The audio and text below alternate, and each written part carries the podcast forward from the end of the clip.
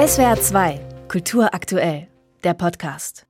Der SWR 2 Morgen am Freitag, 19. August. Heute ist der UN-Welttag der humanitären Hilfe. Mit diesem Aktionstag wollen die Vereinten Nationen auf die Not der von Krisen betroffenen Menschen aufmerksam machen. Und das werden immer mehr. In diesem Jahr geschätzt 305 Millionen Menschen weltweit. Gleichzeitig fehlt das Geld, um allen zu helfen. Und darüber spreche ich mit Ralf Südhoff. Er ist Direktor des Center for Humanitarian Action. Schönen guten Morgen, Herr Südhoff. Guten Morgen. Wo ist denn die Not am größten? Wo wird humanitäre Hilfe dringend gebraucht?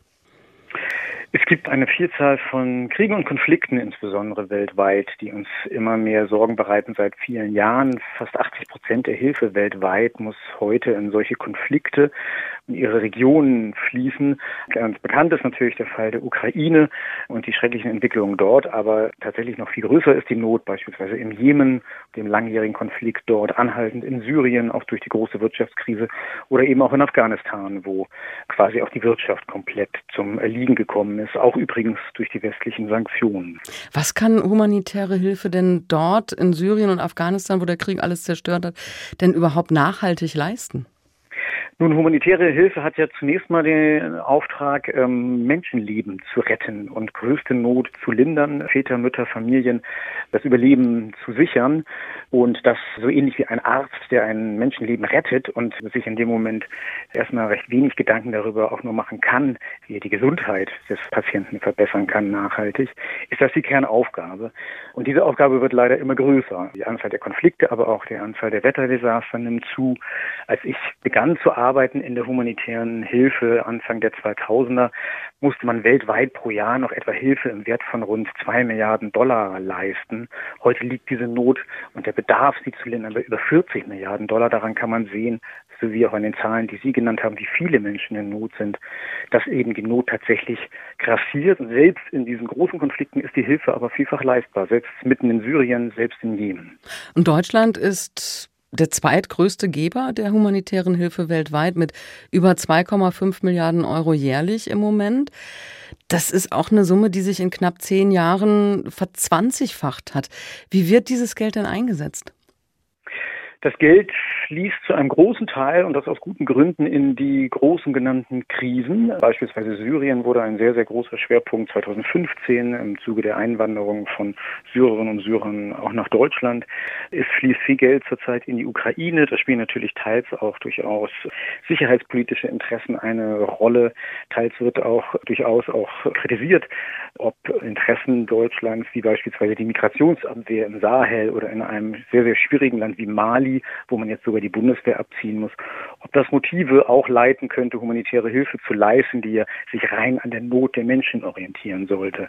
Insgesamt muss man aber klar sagen, die deutsche humanitäre Hilfe folgt vielfach sehr altruistischen, sehr moralischen Motiven und ist hochgeschätzt, auch im Ausland. Das hat auch gerade eine Umfrage bestätigt, die wir als Center durchgeführt haben. Also da wird das Engagement Deutschlands weltweit hoch angesehen. Das Engagement ist sehr angesehen. International hat man auch ein bisschen anderen Blick darauf, weil selbst andere westlichen Staaten, wie zuletzt etwa Großbritannien, ihre Hilfe massiv gekürzt haben und klar sagen, dass auch selbst die reine Nothilfe nationalen Interessen dienen müsse. Die USA unter Trump hat massiv die humanitäre Hilfe instrumentalisiert. Also da steht Deutschland, wie auch beispielsweise skandinavische Staaten, sicherlich im Vergleich sehr gut da. Aber angesichts der wirklich erschreckend hohen Zahl von 305 Millionen Menschen, die Hilfe brauchen, es wird ja global zu wenig getan. Was muss denn da passieren? Wie muss vielleicht sich auch humanitäre Hilfe ändern oder reformiert werden, um die globale Not zu lindern? Das ist richtig. Das eine sind die Finanzen, die Sie schon angesprochen hatten. Bei allem Lob für Deutschland müssen wir auch klar sagen, das Versprechen auch der Ampelkoalition, die humanitäre Hilfe auszubauen und auch die Benennung, dass wir in einer Zeitenwende leben, wo sich eben auch durch die Welternährungskrise, die jetzt droht, durch den Krieg in der Ukraine, durch die Flüchtlingsbewegung, durch die Ukraine selbst, wir nicht erkennen können, dass man auch eine humanitäre Zeitenwende erkennt und einleitet und beispielsweise in den ja massiv steigenden Verteidigungsausgaben auch die humanitäre Hilfe nochmal weiter erhöht. Insgesamt muss aber auch die Hilfe selbst besser werden und auch die Koordination der Hilfsorganisationen, Organisationsinteressen, etwa in bestimmten Krisen immer präsent zu sein, auch wenn womöglich andere Organisationen die Hilfe besser leisten könnten, aus Gründen von Spendenakquise und so weiter. Da gibt es sicherlich viele Organisationsinteressen, die auch teils einer noch besseren, einer noch effektiveren Hilfe im Weg stehen können. Hätten Sie ein Beispiel, wie diese Hilfe effektiver sein könnte? Nun, die Arbeitsteilung beispielsweise zwischen sehr großen Organisationen, zwischen UN-Organisationen, wie den, für die ich früher arbeiten durfte, die klare Vorteile haben, beispielsweise in der Logistik, in, da drin sehr schnell sehr viele Hilfsgüter in den Jemen nach Syrien zu bringen und so weiter und eine Arbeitsteilung auch beispielsweise zwischen den sehr guten lokalen Organisationen. Es gibt ja ganz, ganz viel Eigeninitiative in den Ländern selbst auch. Diese kommt aber sehr, sehr wenig zum Zuge, weil wir gewohnt sind, über eine sehr einmal im Westen erfundene Hilfsmaschinerie zu arbeiten. Die hat ihre professionellen Vorteile, aber die verkennt auch vielfach die Expertise und das Know-how, insbesondere der Menschen vor Ort. Heute ist der Welttag der humanitären Hilfe. Über 300 Millionen Menschen weltweit sind darauf angewiesen.